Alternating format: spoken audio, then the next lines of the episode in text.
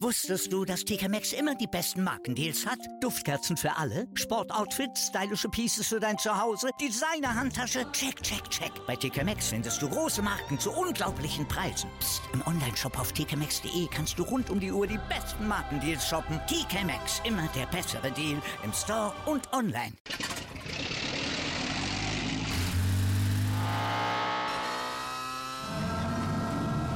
Von 0 auf 100. Aral feiert 100 Jahre mit über 100.000 Gewinnen. Zum Beispiel ein Jahr frei tanken. Jetzt ein Dankeschön, rubbellos zu jedem Einkauf. Alle Infos auf aral.de. Aral, alles super. Hallo, hier ist Football Quark, der offizielle American Football Podcast von Sport 1 mit der Newsfolge der Woche. Viel Spaß!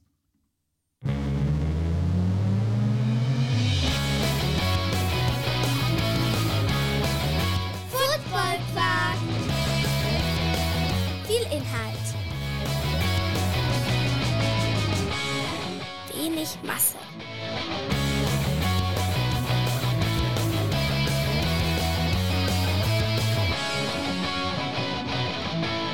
Mein Name ist Torben Dill und ich bin bei dieser Newsfolge diese Woche alleine. Tobi schafft es heute nicht, m, aus privaten Gründen. Er hat da meine vollste Unterstützung. Es gibt Dinge, die sind wichtiger als Football und deswegen müsst ihr diese Newsfolge mit mir alleine vorlieb nehmen. Aber ich denke, wir kriegen das hin. Ich führe euch also im Schnelldurchlauf äh, durch eine Review des letzten Wochenendes aus GFL, ELF und NFL. Und wie immer, also der Smalltalk fährt jetzt natürlich weg, weil diese so komische Selbstgespräche führen. Das ist tatsächlich ein bisschen seltsam, wenn man an sich auf eine Word-Datei guckt und äh, die für sich natürlich ein bisschen runterrattert. Letztes Wochenende ist die Folge mit Johannes Krupp von den Hildesheim Invaders online gegangen. Es war mir eine große Freude, mit Johannes ein Interview zu führen. Wie gesagt, wir selber ehemalige Arbeitskollegen übers Footballspielen und über die Arbeit immer mehr zusammengefunden. Und deswegen war diese Folge für mich einfach ein Genuss und gar keine richtige Podcastaufnahme. Ist, über, ist überall noch online, kann man sich anhören. Und ich hoffe, dass man sie sich auch gut anhören kann. Dieses Wochenende arbeiten wir noch an unserer Sonderfolge. Wir sind dran, mit dem Schiedsrichter des kommenden German Bowls, Meran Maksudi, ein Interview zu führen. Wir sind da gerade noch in der Terminfindung. Wir wollen dann jetzt auch Richtung German Bowl in die Richtung auch ein bisschen mehr machen. Gerade jetzt mit der Sport 1 Kooperation hoffen wir oder wissen wir, dass wir da natürlich noch ein bisschen mehr covern wollen. Das heißt, über den German Bowl, da werdet ihr die ein oder andere Sonderfolge auch noch kriegen. Deswegen kann es sein, dass diesen Samstag keine kommt. Kann aber auch sein, dass danach halt drei Stück kommen. Wir sind dran, wir arbeiten an unterschiedlichen Formaten und ähm, ich freue mich drauf, mit Meran äh, eventuell eine Folge zu machen und äh, auch die Gattung der Schiedsrichter einfach mal ähm, hier zu interviewen und zu Wort kommen zu lassen bei Football Quark. Ansonsten kommt diesen Donnerstag eine Preview. Auch da haben wir uns was überlegt, um das Ganze noch interessanter zu machen. Wir haben den Philipp Forstner gefragt, der wird uns nämlich ein College-Update geben zu einem Spiel. Und es wird dann zu jeder Preview eingepflegt. Mal gucken, wie es ankommt. Wird okay, also ich habe hab jetzt mal gesagt, bei jeder. Es wird bei dieser Woche, in dieser Woche erstmal eingepflegt und dann gucken wir, wie es ankommt. Und ihr dürft prinzipiell entscheiden, halten wir das bei oder nicht. Und gebt uns da einfach mal ein Feedback. Wir versuchen für euch natürlich immer diese Folgen und die Formate weiterzuentwickeln. Und ähm, das ist jetzt einfach eine Idee. So, das Spiel der Woche vom College vielleicht auch noch zu covern. Und dann aber auch von jemandem, der sich halt auch wirklich damit auskennt. Und das ist Philipp in jedem Fall. Ich persönlich wäre beim Thema College quasi raus. Also ich kümmere mich beim College ehrlich gesagt immer nur darum, kurz vom Draft, mir ganz viel Wissen anzueignen. Und dann gucke ich ein paar College-Spiele ab und zu, aber auch nicht mit der Intensität, wie ich jetzt beispielsweise die NFL verfolge. So ehrlich muss man dann tatsächlich auch sein. Ich glaube, da ist Philipp der richtige Mann. Und äh, ihr könnt dann hinterher sagen, wie es ankommt und ob ihr das weiterhören wollt oder nicht. Ich finde es einfach nur spannend, äh, das einfach zu beobachten und zu gucken, wie wir die Formate noch weiterentwickeln können. Kommen wir zur GFL. In der GFL waren am Wochenende keine Spieler. Und das Problem bei der GFL ist, dann verschwindet sie leider auch ein bisschen von der, Bildschirm, äh, von der Bildschirmfläche. Das heißt, auf den Social Media Kanälen findet man leider nicht viel. Man ist dann halt tatsächlich in so einer Off-Week und das ist immer ein bisschen schade. Aber es gab eine News. Es gibt bei den IFN Ravensburg Razorbacks einen neuen Coach, einen neuen alten bekannten Coach. Sebastian Brendle, er ist damals mit 14 zu den Razorbacks gekommen, war 2018 bereits verantwortlich als Defense Coordinator der, äh, der damals IFN Razorbacks und unter dem damaligen Head Coach John Gilligan und gewann direkt die Meisterschaft in der GFL 2. Danach wagte er den nächsten Schritt und wechselte zu den Antwerp Argonauts als Head Coach nach Belgien in die erste Liga. Kommt jetzt zurück. Damals gab es wohl auch schon den Wunsch, dass man sich irgendwann wieder trifft als Head Coach in anderer Position sozusagen. Jetzt ist es soweit für die nächste Saison. Sebastian Brendle, Head Coach der IFM Ravensburg Razorback. Herzlichen Glückwunsch. Das war tatsächlich die einzige News, die wir in der GFL wirklich haben. Es stehen jetzt aber die Halbfinalspiele an. Und die wollen wir, auch wenn ich hier alleine bin gerade, die wollen wir natürlich tippen. Potsdam Royals spielen gegen die Cologne Crocodiles. Für mich das Topspiel dieses Wochenendes in der GFL. Aber Favoriten setzen sich in diesem Tipp auf jeden Fall durch. Für mich Sieg Potsdam damit zum ersten Mal im German Bowl. Ich kann mich noch bei Potsdam tatsächlich daran erinnern, wie die damals aus der dritten Liga in die zweite Liga äh, aufgestiegen sind und für damals mit den Invaders in der zweiten Liga schon waren und uns gesagt wurde, das ist kein normaler Aufsteiger. Und innerhalb von sechs, sieben Jahren haben die jetzt tatsächlich irgendwie den Weg von der dritten in die erste Liga gemacht und da jetzt auch die erste Liga quasi übernommen. Und meiner Meinung nach kommen sie in den German Bowl. Im Süden sind es die Schwäbischer Unicorns. Sie spielen gegen die Allgäu Comets, die Comets gegen die Lions gewonnen. Großen Respekt dafür, aber ich glaube, die Schwäbischer Unicorns sind in dem Fall für die Comets eine Nummer zu groß. Sie haben nicht diesen Überraschungseffekt, weil die haben schon ein paar Mal gegeneinander gespielt. Und ich glaube, deswegen lautet der German Bowl Potsdam Royals gegen die Schwäbischer Unicorns. Dann gibt es noch ein Relegationsspiel. Paderborn Dolphins gegen die Düsseldorf Panther. Hier glaube ich, dass die Paderborn Dolphins den Aufstieg klar machen können und damit nächstes Jahr in der GFL 1 spielen und dann auch den Durchmarsch somit geschafft hätten von der dritten in die erste Liga. Also letztes Jahr als erster aufgestiegen, von der dritten in die zweite und jetzt von der zweiten in die erste. Das zeugt in dem Fall bei Paderborn auch von sehr, sehr guter Jugendarbeit und deswegen gefällt mir dieser Standort eigentlich so gut, weil es gibt ein Jugendinternat, man merkt, das sind nicht nur Importe, die da spielen, sondern die sind jetzt diesen harten Weg gegangen, waren ja schon mal ein richtig guter Player in der GFL 2, sind dann abgestiegen, sind jetzt diesen harten Weg gegangen von der dritten in die zweite und von der zweiten in die erste Liga und sind jetzt wirklich damit erfolgreich. Deswegen glaube ich, jetzt machen sie den Aufstieg perfekt. Großen Respekt an Paderborn, aber auch an Düsseldorf, die sich auf keinen Fall aufgeben. Und das wird auch aus Verbandssicht ein richtig spannendes Wochenende. Kommen wir zur ELF. Die ELF kann verkünden oder hat heute am Dienstag, dem 20. September, verkündet, es gibt ein digitales Sonderheft über dies, den ELF Bowl, über das ELF-Finale in Klagenfurt von Touchdown 24. Könnt ihr für 3 Euro euch das Sonderheft runterladen und erhaltet alle Informationen. Das haben sie dieses Jahr zum ersten Mal gemacht. Ich bin gespannt, wie es anläuft. Bin gespannt, wie dieses digitale Format hinterher auch äh, angenommen wird.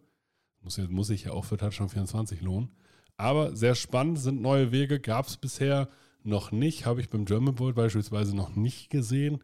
Aber kann man sich ja vielleicht überlegen. Auch da können die beiden Ligen ja sich vielleicht das ein oder andere voneinander abschauen. Einfach um den Informationscharakter noch besser zu machen. Dann haben heute, habe ich heute erfahren, die Hamburg Sea Devils haben ein Crowdfunding-Projekt gestartet, um sich ihr neues Stadion mitzufinanzieren. Die Finanzierung läuft, also als Finanzierungsziel sind 2,1 Millionen ausgegeben bei einer Verzinsung von 6 Prozent. Es handelt sich hierbei aber um ein nachrangiges Darlehen, was gewährt wird in diesem Crowdfunding. Das heißt, das Risiko von diesem Invest, dass das Geld weg ist, ist relativ hoch. Wenn sozusagen, wenn weg, dann weg. Und wenn es halt keine Gewinne gibt, die man in irgendeiner Form verzinsen kann, dann ist das Geld auch weg. Und deswegen muss man das dazu sagen. Rechnet nicht damit, dass man durchgehend diese 6% kriegt. Ansonsten ist es natürlich ein gutes, ja, eine, eine gute Art an Geld zu kommen. Aber wie gesagt, nichts für Kleinstanleger oder für Spekulanten in irgendeiner Form, die sich jetzt ihre Altersvorsorge damit mit 6% verzinsen wollen. Davon würde ich mal ganz stark abraten. Es gibt auch News, News aus Polen. Die Watchlove Panthers brauchen einen neuen Headcoach. Nicht, weil sie ihren Headcoach rausgeschmissen haben, sondern weil Jacob Samuel jetzt Sporting Director ist bei den Watchlove Panthers. Heißt aber, sie brauchen einen neuen Headcoach. Wir sind gespannt, wer es wird. Ansonsten gibt es noch Tickets für Klagenfurt. Es werden gerade VIP-Tickets noch verkauft. Es gibt auch noch andere Tickets. Man will Klagenfurt vollkriegen. Und das finde ich schon ziemlich cool, wie viel Aufwand da betrieben wird, um die Tickets an den Mann oder an die Frau zu bringen. Denn dieses Wochenende ist es soweit, das Spiel der Spiele in der ELF. Diesen Sonntag. So muss man es ja vielleicht auch noch sagen ist es soweit. Hamburg Sea Devils, Vienna Vikings spielen gegeneinander. Zwei Teams, die das ganze Jahr über wirklich gut gespielt haben. Man kann also auch wirklich sagen, zwei Teams, die es unfassbar verdient haben, aber ich bin immer der Meinung, wenn man ins Finale kommt, hat man es immer verdient. Aber diese Teams haben halt so konstant in der Regular Season gespielt. Und wenn man sich die Stärken anguckt, die Hamburger, ganz klar, One Game und Defense, die Wiener, Ausgeglichenheit, viele Waffen, trotzdem gute Defense. Vielleicht nicht das Endlevel-Run-Game wie Hamburg, aber dafür ein deutlich variableres Passing-Game und deutlich mehr Waffen. Ich persönlich glaube, wenn Wien einmal mit zwei Scores führt, hat Hamburg Probleme sozusagen hinterherzukommen. Man kann mit dem Run-Game sozusagen Rückstände nicht so gut aufholen. Man kann natürlich gut dominieren, wenn man dann führt. Das klappt in der Regular Season, glaube ich, auch ganz gut. Aber ich glaube, wenn Wien einmal mit zwei Scores führt, könnte Hamburg Probleme kriegen, wenn sie sich auf ihr Passing Game verlassen müssen, weil die Wiener Defense ist auch stark. Deswegen glaube ich, holen die Wiener Vikings im ersten Jahr gleich den Titel der ELF und das finde ich schon cool. Also alleine, dass die österreichischen Teams so eine Bereicherung waren, finde ich schon cool. Wenn die Vienna Vikings jetzt auch als Franchise gleich erfolgreich sind, fände ich es richtig gut. Dadurch, dass sie es aber auch ermöglicht gekriegt haben, in der österreichischen Liga weiterzuspielen, dass also beides möglich ist, finde ich das Konstrukt einfach richtig gut. Und würde mich freuen, wenn Dominik Siegel den ELF-Titel holt. An dieser Stelle schöne Grüße. Also mein Tipp: Sieg Vienna Vikings gegen die Hamburg Sea Devils. Dann gibt es in der ELF auch noch Awards zu vergeben. Wir vergeben hier von Football Quark natürlich auch ELF Awards und haben uns die Nominierten einfach mal angeguckt. Und ich lese die jetzt hier einfach mal ab, wer aus unserer Sicht gewinnt. Assistant Coach of the Year wird Kyle Callahan von den Raiders Tirol. Coach of the Year wird Charles Jones von den Hamburg Sea Devils. Defense Rookie of the Year wird Christoph Nitzländer von den Raiders Tirol. Offense Rookie of the Year wird Anton Jalai von den Leipzig Kings. Rookie of the Year Marco Schneider Specialist of the Year, Zachary, Blair von den Istanbul Rams. Defense Player of the Year, es führt kein Weg an Kai Kitchens vorbei von den Berlin Thunder. Offense Player of the Year, Glenn Tonga von den Hamburg Sea Devils und MVP Zach Edwards von den Barcelona Dragons. Niemand war wichtiger für sein Team. Und auch wenn ich das jetzt richtig schnell vorkommt, weil wir sind jetzt hier wirklich bei 13,5 Minuten, können wir es jetzt schon sagen, jetzt kommt die NFL.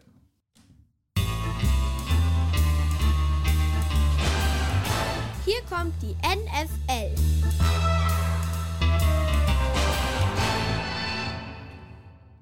Wahnsinn. Das Ding ist, ja, ich habe auch hier nochmal einen kleinen Fake eingebaut, weil das muss ich jetzt hier auch durchziehen. Heute veröffentlicht alle Sonntagsspiele der NFL werden in Zukunft bei Pro7, also beim Muttersender, veröffentlicht.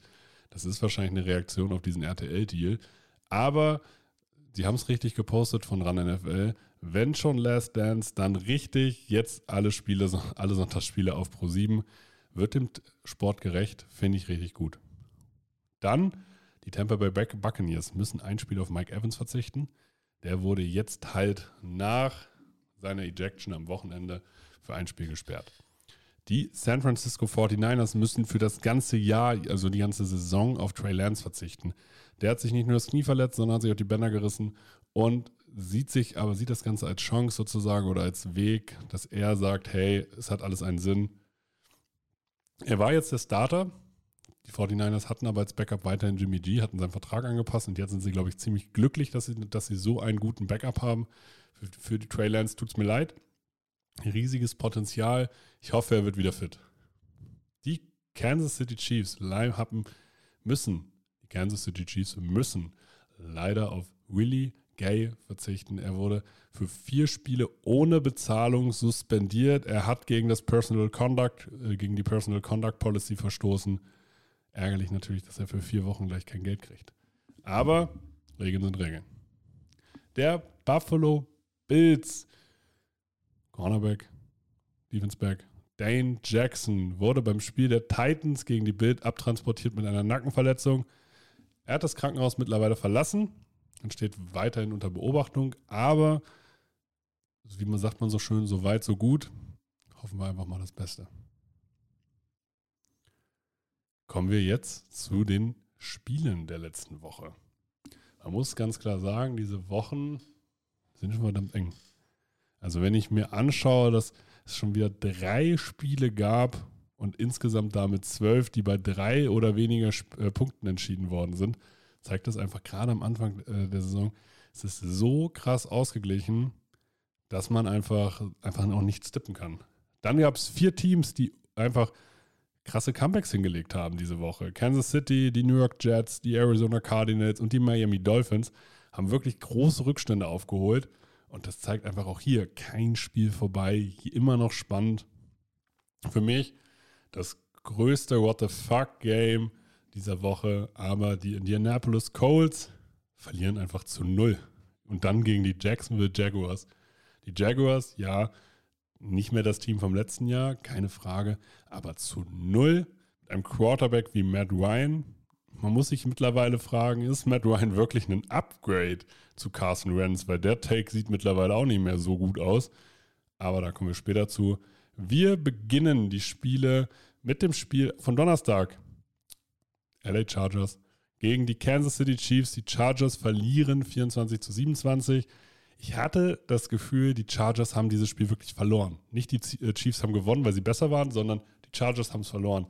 Meiner Meinung nach die Chargers einfach zu konservativ im offensiven Playcalling.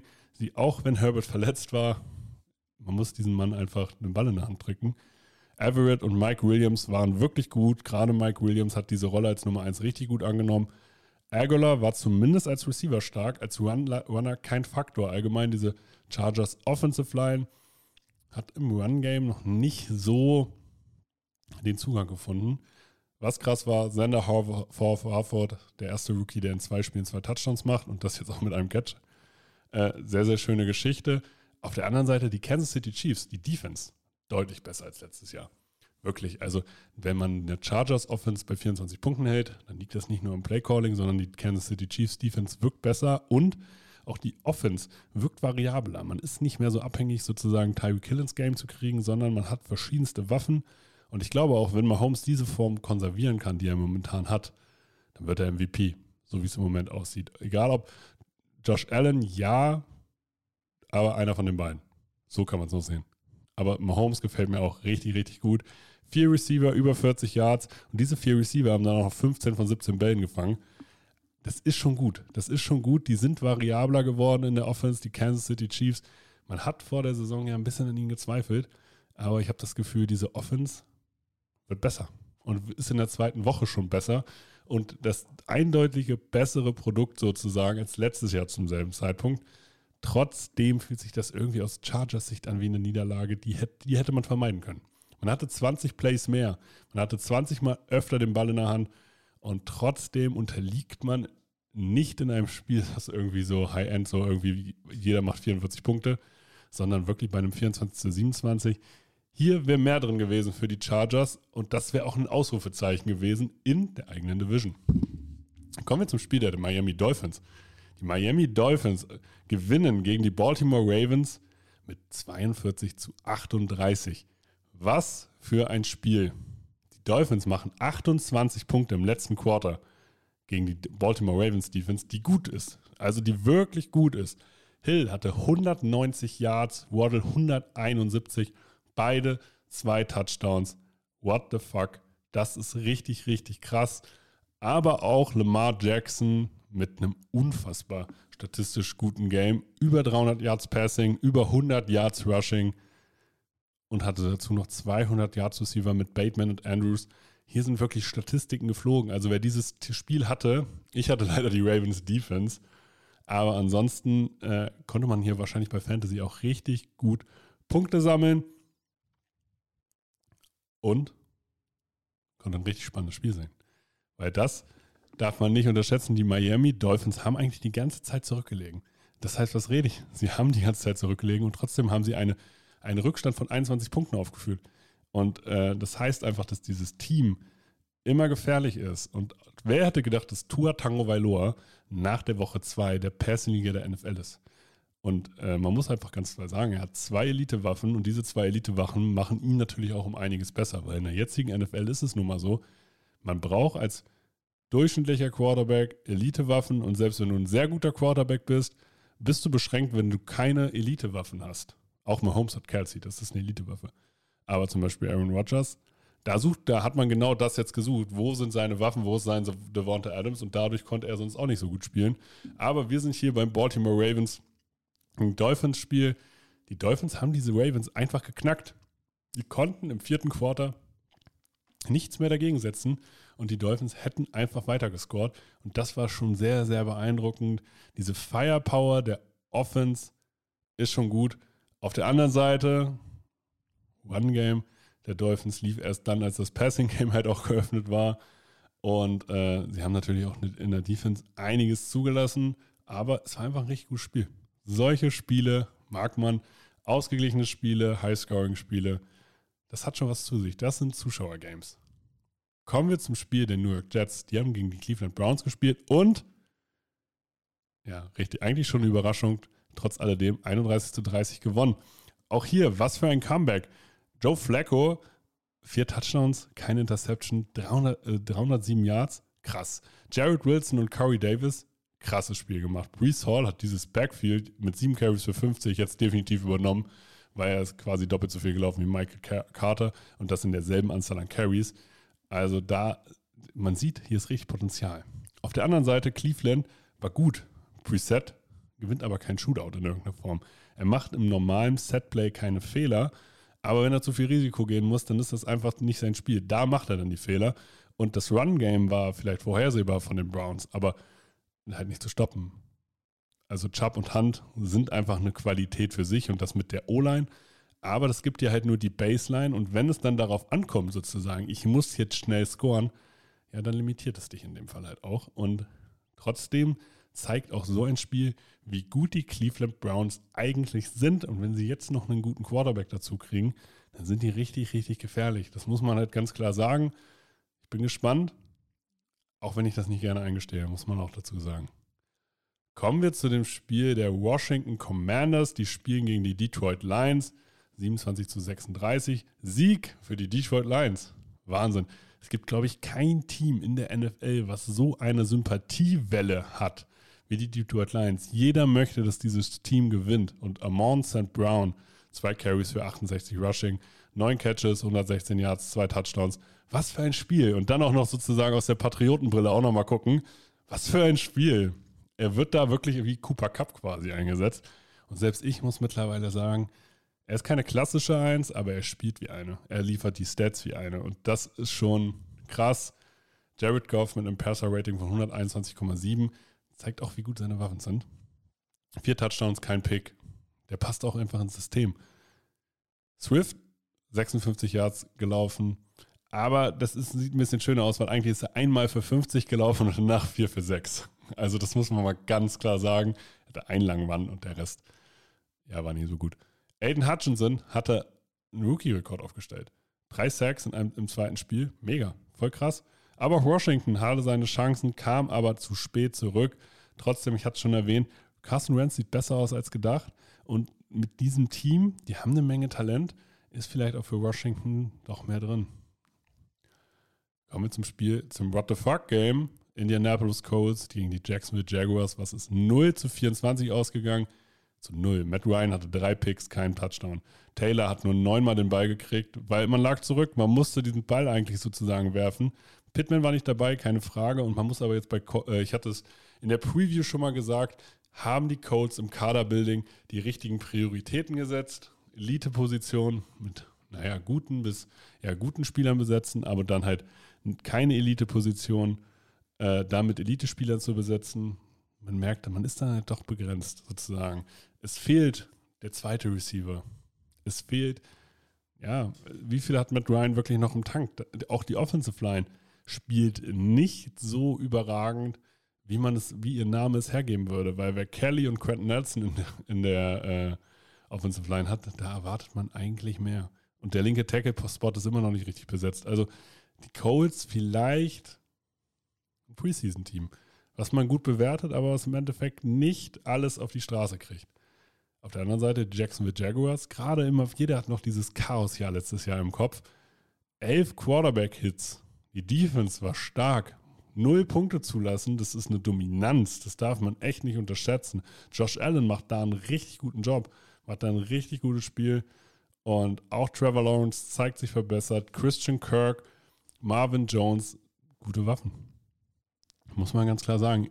Even Ingram zeigt hier, was für ein guter Receiver er sein kann. Natürlich, sie haben gegen schwache Colts gespielt, aber die Jacksonville Jaguars, wenn ich überlege, welches Team hat sich wahrscheinlich vom letzten Jahr zu diesem Jahr am meisten verbessert, ja, das ist Jacksonville Jaguars, ohne dass ich das jetzt hier vorbereitet habe, wahrscheinlich auf Platz 1, 2 oder 3. Das ist schon gut. Ich freue mich auch soweit, aber dass die Colts hier zu null abgeschlachtet werden, da bin ich immer noch nicht so ganz drüber hinweg. Kommen wir zu den Tampa Bay Buccaneers. Die gewinnen gegen ihren Amtsgegner, gegen die New Orleans Saints 20 zu 23 zu 10. Das Ü ist leider nicht gekommen, weil ich habe auf die Saints gesetzt. Aber was für ein aggressives Spiel. Latimore ejected, Evans ejected.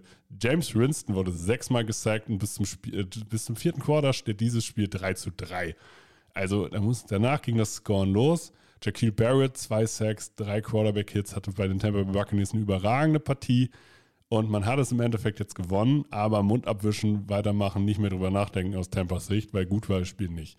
Und die Saints haben eine Menge Qualität äh, in diesem Team, das haben sie auch gezeigt, aber auch da, die haben halt noch nicht gescored. Aber mit dieser Qualität an Waffen können sie jedem Team gefährlich werden. Und diese Defense ist auf jeden Fall stark. Jetzt hat es für die Tampa Bay Buccaneers gereicht. Mal gucken. Man, es wirkt so, als wenn die Tampa Bay Buccaneers noch nicht ganz in der Saison angekommen sind, auch wenn die Ergebnisse erstmal stimmen. Kommen wir zum Spiel der Carolina Panthers. Die verlieren gegen die New York Giants 16 zu 19. Wer hätte vor der Saison gedacht, dass die Giants 2-0 starten? Richtig cool. Barkley war vielleicht ineffektiv, aber immerhin hat er gezeigt, dass er diesen Workload wieder schafft. Und Daniel Jones stabilisiert sich immer mehr. Wenn man ihm jetzt richtig gutes Coaching bei sozusagen an die Hand bringt, zeigt er, dass er ein NFL-Quarterback sein kann. Auf der anderen Seite Carolina, ja, die, die, die Offense hat noch mehr gestruggelt. Die Giants Offense war jetzt nicht überragend, aber sie war zumindest besser als das, was Carolina gezeigt hat. Wer krass war auf Carolinas Seite, war in der Defense Brian Burns. Vier Quarterback-Hits, das war stark.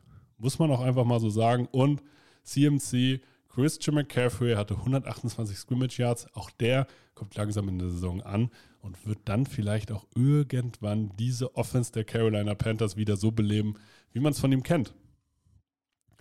Kommen wir zum Spiel der New England Patriots gegen die Pittsburgh Steelers 17 zu 14.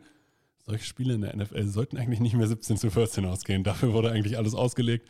Aber was man sagen muss, dieses Spiel war coachingmäßig auf so einem hohen Niveau. Die Patriots letztes, letzte Woche Probleme in der Offensive Line, diese Woche kein Sack zugelassen. Ja, TJ Watt auf Steelers Seite hat gefehlt, aber auch Cam Hayward alleine als Pro Bowler, er sorgt normalerweise für genügend Trouble. Und die Patriots haben gezeigt, dass sie da was umgestellt haben. Sie haben auch gezeigt, auch Mac Jones hat gezeigt, dass er einen Schritt gemacht hat, wie er Myers eingesetzt hat, wie er Aguilar eingesetzt hat. Aguilar wahrscheinlich mit dem besten Spiel, äh, mit dem besten Patriots-Spiel seiner Karriere, mit 110 Yards bei sechs Targets und sechs Targets und sechs Catches und einem Touchdown. War schon stark. Harrison Stevenson konnten den Ball laufen trotzdem die Patriots mit sehr vielen Ungenauigkeiten in irgendeiner Form im Game und es stockt halt irgendwie. Noch läuft das alles nicht rund. Steelers Seite aber genauso. Und deswegen hat auch hier, obwohl TJ Watt äh, nicht gespielt hat, auch die Defense überzeugt. War wahrscheinlich kein schönes Spiel, aber coaching-technisch war das echt stark. Defense-technisch war das echt stark. Am Ende des Tages haben die Patriots gewonnen. Hätte aber genauso gut andersrum ausgehen können. Kommen wir zum Spiel der Atlanta Falcons. Die verlieren knapp gegen die LA Rams 27 zu 31. Das sieht jetzt hier verdammt knapp aus, aber die Atlanta Falcons haben 17 Punkte im vierten Quarter gemacht. Mariota hatte zwei Touchdowns, zwei Picks. Ich freue mich, dass er zwei Touchdowns macht, aber die zwei Picks waren leider zu viel. Die Rams sind gut ins Spiel gekommen. Es stand 21 zu 3 zur Halbzeit. Man kann jetzt, man bindet Allen Robinson langsam besser wieder mit ein. Daryl Henderson als Running Back war gut. Cam Akers, ja. Aber immerhin Tyler Higby entwickelt sich zur zweiten Option nach Cooper Cup. Cooper Cup natürlich wieder über 100 Yards. Selbstverständlich.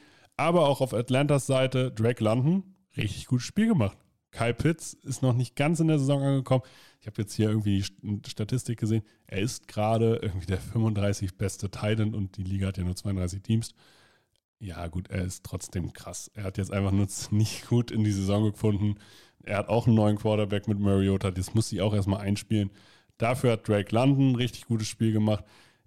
Die Defense der Rams ist mir noch ein bisschen zu anfällig. Also einmal, dass Stafford natürlich wieder zwei Picks geschmissen hat, aber die Defense der Rams, der fehlt einfach die zweite Pass-Rush-Option neben Aaron Donald. Wenn sie die wieder haben, bin ich gespannt, wie sich diese Defense weiterentwickelt. Im Moment sind die Rams schlagbar. Kommen wir zum Spiel der Seattle Seahawks gegen die San Francisco 49ers. Dieses Spiel geht 7 zu 27 an die 49ers. Gino Smith war effektiv, aber ungefährlich. Das Run-Game der Seattle Seahawks, 2,5 Yards pro Run. Egal ob Penny oder Walker, das ist nicht gut. Das reicht halt nicht aus. Da hilft auch so ein 100-Yard-Game von Lockett einfach nicht. Für die 49ers tut es mir leid, dass Trey Lance sich verletzt hat und für das ganze Jahr raus ist, aber man hat ein Edel-Backup und braucht ihn jetzt auch. Mit Jimmy Garoppolo, Jeff Wilson und Debo Samuel als Runner haben funktioniert. Und ich muss auch sagen, mit Jimmy G sah die Offense ein bisschen besser aus. War ein bisschen gefährlicher. Ich bin gespannt, ob Brandon Ayuk jetzt sein Breakout-Game haben wird, weil diesmal, was noch nicht so ist, war es einfach noch nicht der Fall. Es war okay, aber es war noch nicht gut. Wer ein richtig gutes Spiel gemacht hat, Nick Bosa. Fünf Quarterback-Hits, zwei Sacks bei vier Tackeln. Das ist schon gut. Das ist schon einfach gut. Und ich finde, Quarterback-Hits sind halt auch richtig wichtig. Gerade als End. Muss man auch einfach mal so runterbrechen. Kommen wir zum Spiel der Cincinnati Bengals gegen die Dallas Cowboys. 17 zu 20 für die Dallas Cowboys und die Dallas Cowboys haben ohne Dak Prescott gespielt. Die Bengals Offense ist zu statisch. Muss man leider so sagen. Die Routen ja, jeder Spieler spielt da irgendwie so sein Ding. Ich habe nicht das Gefühl, dass da irgendwas aufeinander aufbaut. Also Run Game ist irgendwie komplett isoliert vom, vom Passing Game. Es ist nicht so, dass man sagt, okay, ich versuche irgendwie das viel zu stretchen und hinterher, wenn sowieso alle immer nach hinten droppen, werde ich hinterher mit dem Run Game kommen. Das ist nicht so. Irgendwie wirken auch die Routen nicht aufeinander abgestimmt. Also hier bei den Cincinnati Bengals will ich nicht die Spieler kritisieren, weil das Talent ist da. Die haben richtig viel Talent in diesem Team. Die haben richtig gute Waffen. Die haben einen richtig guten Quarterback. Die haben auch eine gute Offensive Line. Die Offensive Line kommt ein bisschen zu äh, schlecht bei weg, weil Joe Burrow ist halt ein Quarterback, der auch mal einen Sack nimmt. Der auch mal ein bisschen tickt, den Ball zu lang hält, weil er ihn dann doch noch irgendwie anbringen will. Sie haben mit Chase Higgins, Boyd, Joe Mixon, das ist schon krass, das muss man echt sagen. Aber dieses, dieser Coaching-Staff der Cincinnati Bengals, der muss sich weiterentwickeln. Da will ich sehen, dass die einen Plan B haben und sich nicht nur auf die individuelle Klasse von Jamar Chase verlassen. Ähm, also das ist eindeutig zu wenig. Und ja, natürlich, die Dallas Cowboys Defense ist stark.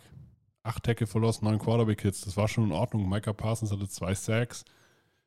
Aber die Cincinnati Bengals müssen so gut sein gegen ein Team, was in der Offensive so limitiert ist, den Ball effektiv zu bewe äh, bewegen.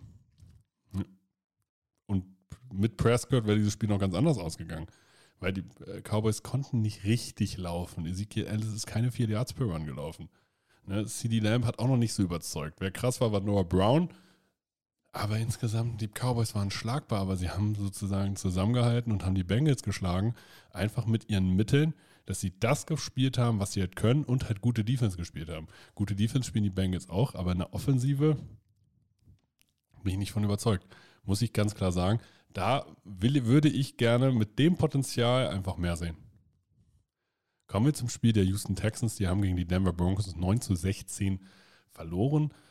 Die Denver Broncos Offensive macht mir ein bisschen Sorgen. Also da muss ich sagen, da habe ich auch viel, viel mehr erwartet. Ja, das Run-Game läuft solide mit Javante Williams und Melvin Gordon. Sutton hatte mit 122 Yards natürlich ein starkes Spiel. Aber Judy, 11 Yards. Nummer, die Namen der Nummer 2 bis 4 Receiver sind Cleveland, Saubert und Hinton. Also das hätte mir vor der Saison wahrscheinlich auch keiner sagen können, aber ähm, also da warte ich einfach mehr 16 Punkte gegen Houston. Also das kann ja auch nicht deren Ernst sein im Endeffekt. Also da ist noch ordentlich Sand im Getriebe.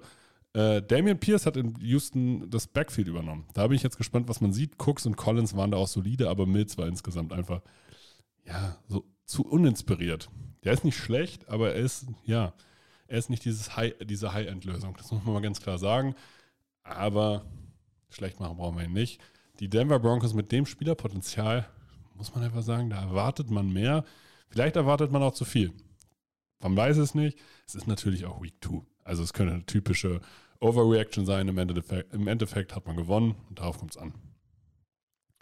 Kommen wir zum Spiel der Arizona Cardinals. Die gewinnen in letzter Minute gegen die äh, Las Vegas Raiders mit 29 zu 23 in Overtime. 16 Punkte Rückstand aufgeholt. Auch hier Arizona. Die Offensive gefällt mir eigentlich gar nicht, weil diese Receiver, die spielen eigentlich vom Ranking, Receiver-Ranking alle eine Nummer zu hoch, weil äh, die müssten eigentlich jetzt alle warten, bis der, der, Andrew Hopkins wieder da ist, damit sie wieder in ihr normales Level spielen, weil eine normale 3 ist da gerade eine 2 und so weiter und so fort. Und deswegen, die leben gerade von der Qualität von Kyler Murray, weil er diese, weil er die Plays am Laufen hält, weil er einfach so viel Qualität hat, in so enge Fenster schmeißen kann. Äh, ja, weil er da sozusagen, er ist ein Top 8 Quarterback. Da, da gibt es gar keine, gar keine Zweifel dran. Die Defense der Arizona Cardinals hat es geschafft, Devonta Adams bei zwei von sieben Catches zu halten. Das hat den Raiders auch im Endeffekt so ein bisschen in den Zahn gezogen. Also, sie haben nie einen Deckel drauf gemacht. Sie haben zwar geführt, aber sie haben nie einen Deckel drauf gemacht. Und die Raiders waren nicht schlecht, aber im Endeffekt stehen sie jetzt 0 und 2. Und ich sage, glaube, wenn die 0 und 4 gehen, dann brennt da der Baum, wie man so schön sagt. Bin gespannt. Kommen wir zum Spiel der Chicago Bears. Die haben gegen die Green Bay Packers mit 10 zu 27 verloren. Sieg für die Packers. Die Packers sagen jetzt, wir sind wieder da, wir sind wieder zurück. Ich sage, Chicago ist gerade einfach gar kein Gradmesser. Also klar, Aaron Jones, krasses Spiel, 170 Jahr, äh, Scrimmage Yards gemacht, ein Rushing und ein Receiving Touchdown. Krasse Nummer. Aber auch David Montgomery konnte gegen die Packers laufen. Ne? 15 Carries für 122. Khalil Herbert, 4 Carries für 38. Also da sehe ich auch noch eine Schwachstelle bei den Packers. Und die Defense überzeugt mich also jetzt auch nicht so. Ich glaube einfach, dass die Bears relativ zahnlos waren. Und bei den Packers Offense, 27 Punkte sind nicht die Welt. Ja, Rodgers hat keinen Fehler gemacht. Man hat man, am Ende des Tages hat man gewonnen. Aber ich sage ich sag jetzt nach diesem, wenn ich sie jetzt bei Power Rankings irgendwie auf Platz 5 sehe in der NFL, da gehe ich jetzt ehrlich gesagt noch nicht mit. Also da muss ich bei den Packers echt sagen, da würde ich gerne mehr sehen wollen. Kommen wir zum Spiel der Tennessee Titans. Die verlieren gegen die Buffalo Bills 7 zu 41. Jetzt muss man sich die Frage stellen, ist Buffalo so stark oder ist Tennessee echt nicht gut? Bei Ryan Tannehill frage ich mich die ganze Zeit, wie würde seine Karriere ohne Derrick Henry und ohne AJ Brown aussehen? Was hätte man dann gemacht? Ist, wäre er der Miami Quarterback einfach geblieben? Derrick Henry ist anscheinend noch nicht fit. Also 1,9 Yards per Run, das, das ist nicht genug. Die Bills sind natürlich jetzt hier auch gerade kein Gras Gradmesser. Josh Allen hatte 317 Yards bei vier Touchdowns, 0 Picks. Stephon Diggs 12 Catches, 148 und drei Touchdowns. Wahnsinn. Matt, Matt Milano dann noch mit einem Pick 6. Also man kann bei den Bills relativ leicht unter die Räder kommen, weil die einfach sehr, sehr viel Qualität haben, gerade wenn dann noch so einer wie Taylor Levan in der Offense angeschlagen ist. Ja, dann kann das schon mal, dann kann das schon mal so deutlich werden. Aber insgesamt muss man ja sagen, die Tennessee Titans sind nicht gut in die Saison gestartet. Man muss hier schon sich die Fragen gefallen lassen. Zum Abschluss kommen wir zum Spiel der Minnesota Vikings gegen die Philadelphia Eagles. 7 zu 24 für die Philadelphia Eagles. Ich mag ja beide Teams. Vor der, vor der Saison habe ich beide Teams ein bisschen gehypt. Deswegen war es für mich ein schweres Game, aber die Eagles haben sich klar durchgesetzt. Hertz zeigt, ey, ich bringe, ich, ich, ich bringe, ich bringe 31 von 36 Pässen an oder 26 von 31 Pässen. So. Äh, ich laufe selber noch für 57 Yards. Ich bin eine richtig gute Waffe. Ich habe Goddard, ich habe Watkins, ich bin AJ, äh, habe AJ Brown und Smith. Also man, und die haben alle 69 oder mehr Yards gehabt. Also vier Receiver mit mehr als neun, mit 69 oder mehr Yards. Krass. Und da gerade, dass sie Devonta Smith jetzt mehr mit integriert haben und nicht nur auf AJ Brown gehen, sehr, sehr cool. Hört selber, wie gesagt, nicht nur ein guter Passer mittlerweile, sondern auch ein guter Runner.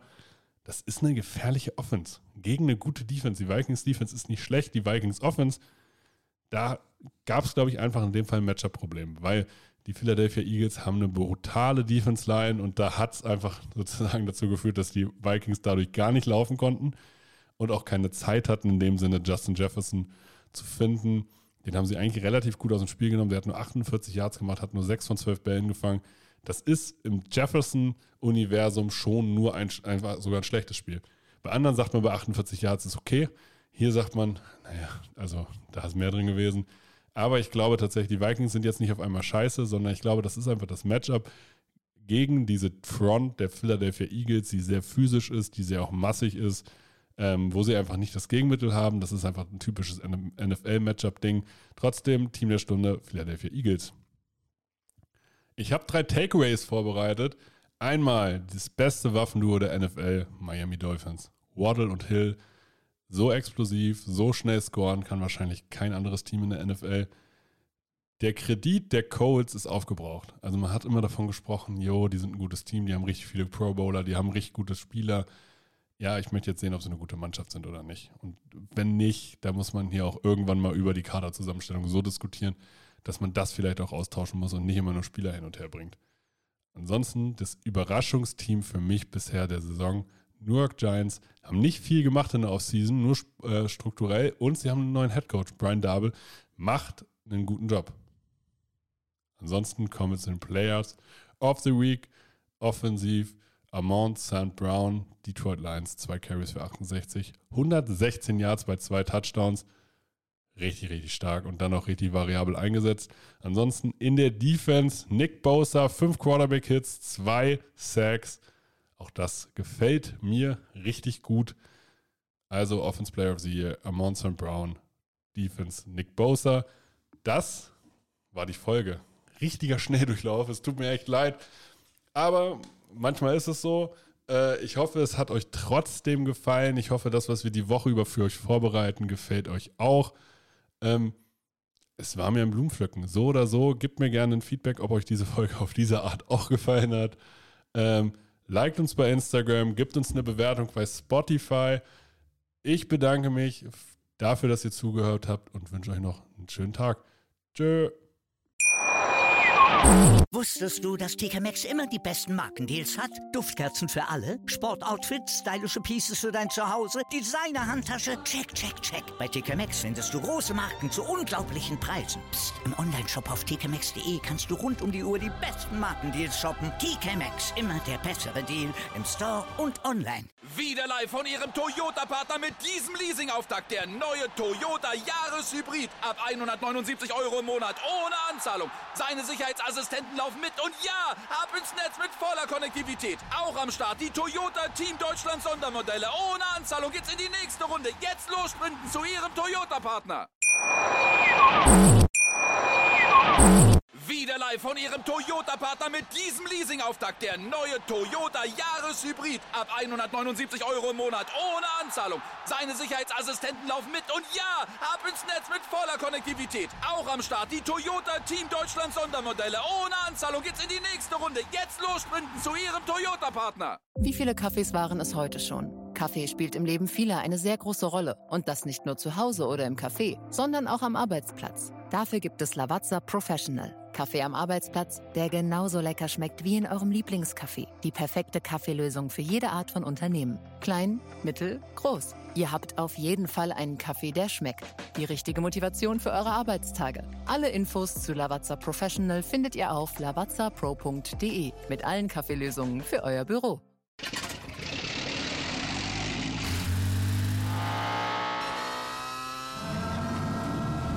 Von 0 auf 100. Aral feiert 100 Jahre mit über 100.000 Gewinnen. Zum Beispiel ein Jahr frei tanken. Jetzt ein Dankeschön, rubbellos zu jedem Einkauf. Alle Infos auf aral.de. Aral, alles super.